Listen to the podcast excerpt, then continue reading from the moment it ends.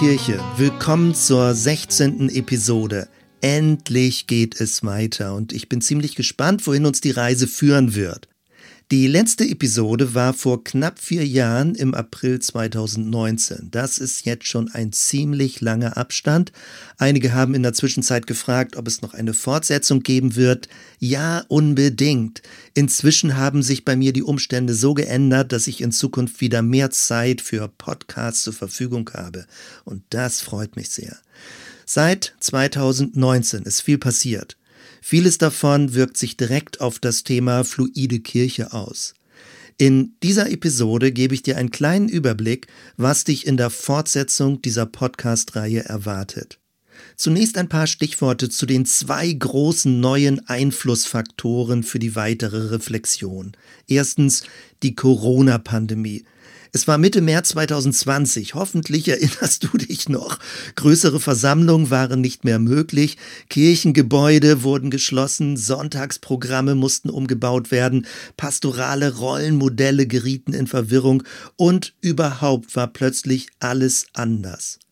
Nach anfänglichem Schock kam die Begeisterung, wie viel Flexibilität in verkrusteten Strukturen möglich ist.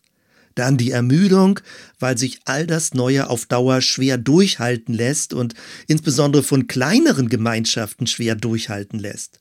Und jetzt gibt es vielfach Ernüchterung bei den Verantwortlichen, denn viele Kirchenmitglieder, gerade auch im freikirchlichen Bereich, haben inzwischen für sich entdeckt, dass sie eine institutionalisierte Form von Kirche gar nicht so sehr vermissen. Man nimmt sich halt die Freiheit, am Sonntag etwas anderes zu machen. Denn anstelle des wöchentlichen Gottesdienstes lassen sich ja auch viele andere interessante Dinge unternehmen. Zweitens der digitale Wandel. Bereits vor der Pandemie hat sich abgezeichnet, dass Leute weniger häufig an gemeindlichen Veranstaltungen teilnehmen, sich aber dennoch über digitale Tools mit der Gemeinschaft verbunden fühlen teilweise manchmal sogar noch mehr als früher. Inhalte sind über Podcast, YouTube und Spotify online verfügbar. Zoom ist zur neuen Kulturtechnik geworden. Die Folge, um miteinander in Kontakt bleiben zu können, braucht es nicht mehr zwingend die körperliche Präsenz. Der Vorteil, man muss nicht mehr zu Veranstaltungen hinfahren, sondern kann von zu Hause aus teilnehmen. Der eigene Glaubensrhythmus kann alltagsintegrierter gelebt werden, wenn es dann überhaupt noch einen Glaubensrhythmus gibt. All das wirft eben neue Fragen auf. Wenn Veranstaltungsformate und Glaubensstile immer mehr flexibilisiert werden, wie entsteht dann noch ein gemeinsames Wir-Gefühl? Wenn Vernetzung und Prozessdynamiken im Vordergrund stehen, wozu braucht es dann noch eine eher statisch stabile Kirche? Noch dazu, wo die Finanzierung von einer kirchlichen Institution und von Gebäuden ziemlich kostenintensiv ist. Oder wenn sich alles digital speichern und wiederholen lässt, worin besteht dann noch die Ereignishaftigkeit und Unverfügbarkeit des Glaubens? Und natürlich gibt es noch viel mehr Fragen. Spannend war, dass die Pandemie den kirchlichen Sektor dazu gezwungen hat, analoge Veranstaltungsformate kleiner und elementarer zu denken. Der kleinste soziale Raum ist eine persönliche Begegnung zu zweit oder zu dritt.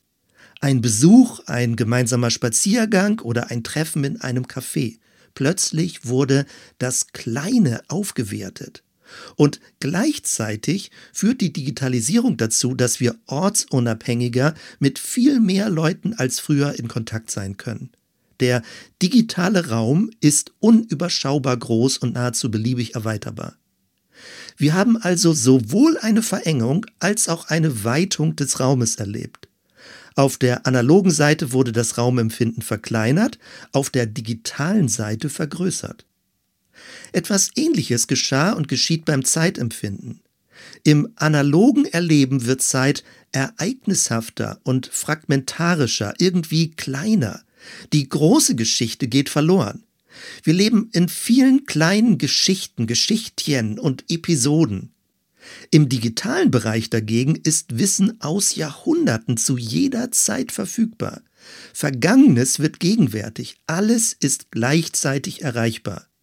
Es gibt also sowohl eine Fragmentierung in Richtung Ereignishaftigkeit als auch eine beständige Verfügbarkeit von Zeitgeschichte aus vielen Hunderten von Jahren, eine ständige Präsenz aller Zeiten. Dazu kommt, alles Räumliche gerät in Bewegung und wird dynamisch. Aus Fotos werden Filme, aus Texten werden Streams und selbst Podcasts können beschleunigt werden. Ähnlich wandelt sich unser Lebensverständnis. Unser Ich ist nicht mehr ein stabiler Kern, sondern ein biografischer Datenstrom, ein Fluss aus Erinnerungen, Wahrnehmungen und Hoffnungen. In den nachfolgenden Episoden werde ich immer wieder um die These kreisen, dass sich unser Raumbewusstsein mehr und mehr verzeitlicht. Ich nenne das die Verzeitlichung des Raumes. Das habe ich ja bereits ausführlicher in Episode 12 erläutert. All das hat weitreichende Auswirkungen auf unser Verständnis von Kirche in ihrer Strukturlogik bis hin zum Wahrheitsverständnis und Gottesbild. Was das alles bedeutet, werden wir uns im Weiteren genauer ansehen.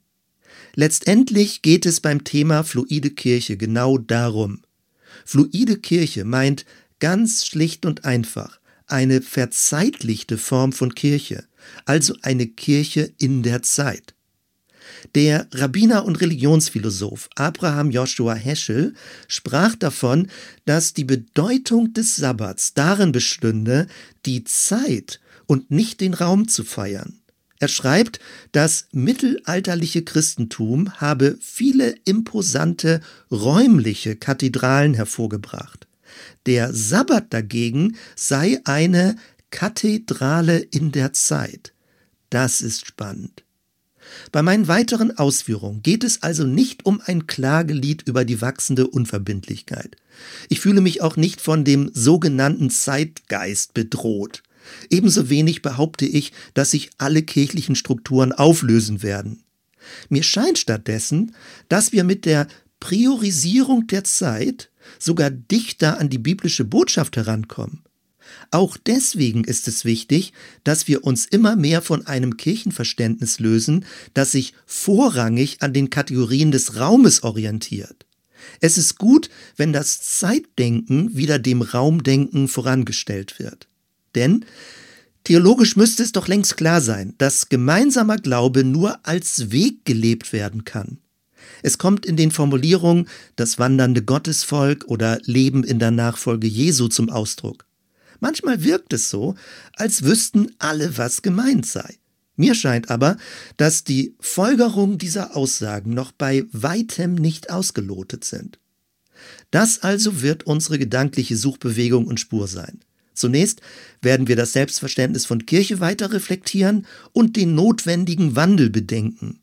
Anschließend halten wir Ausschau nach einer Gestalt von Kirche im Fluss der Zeit.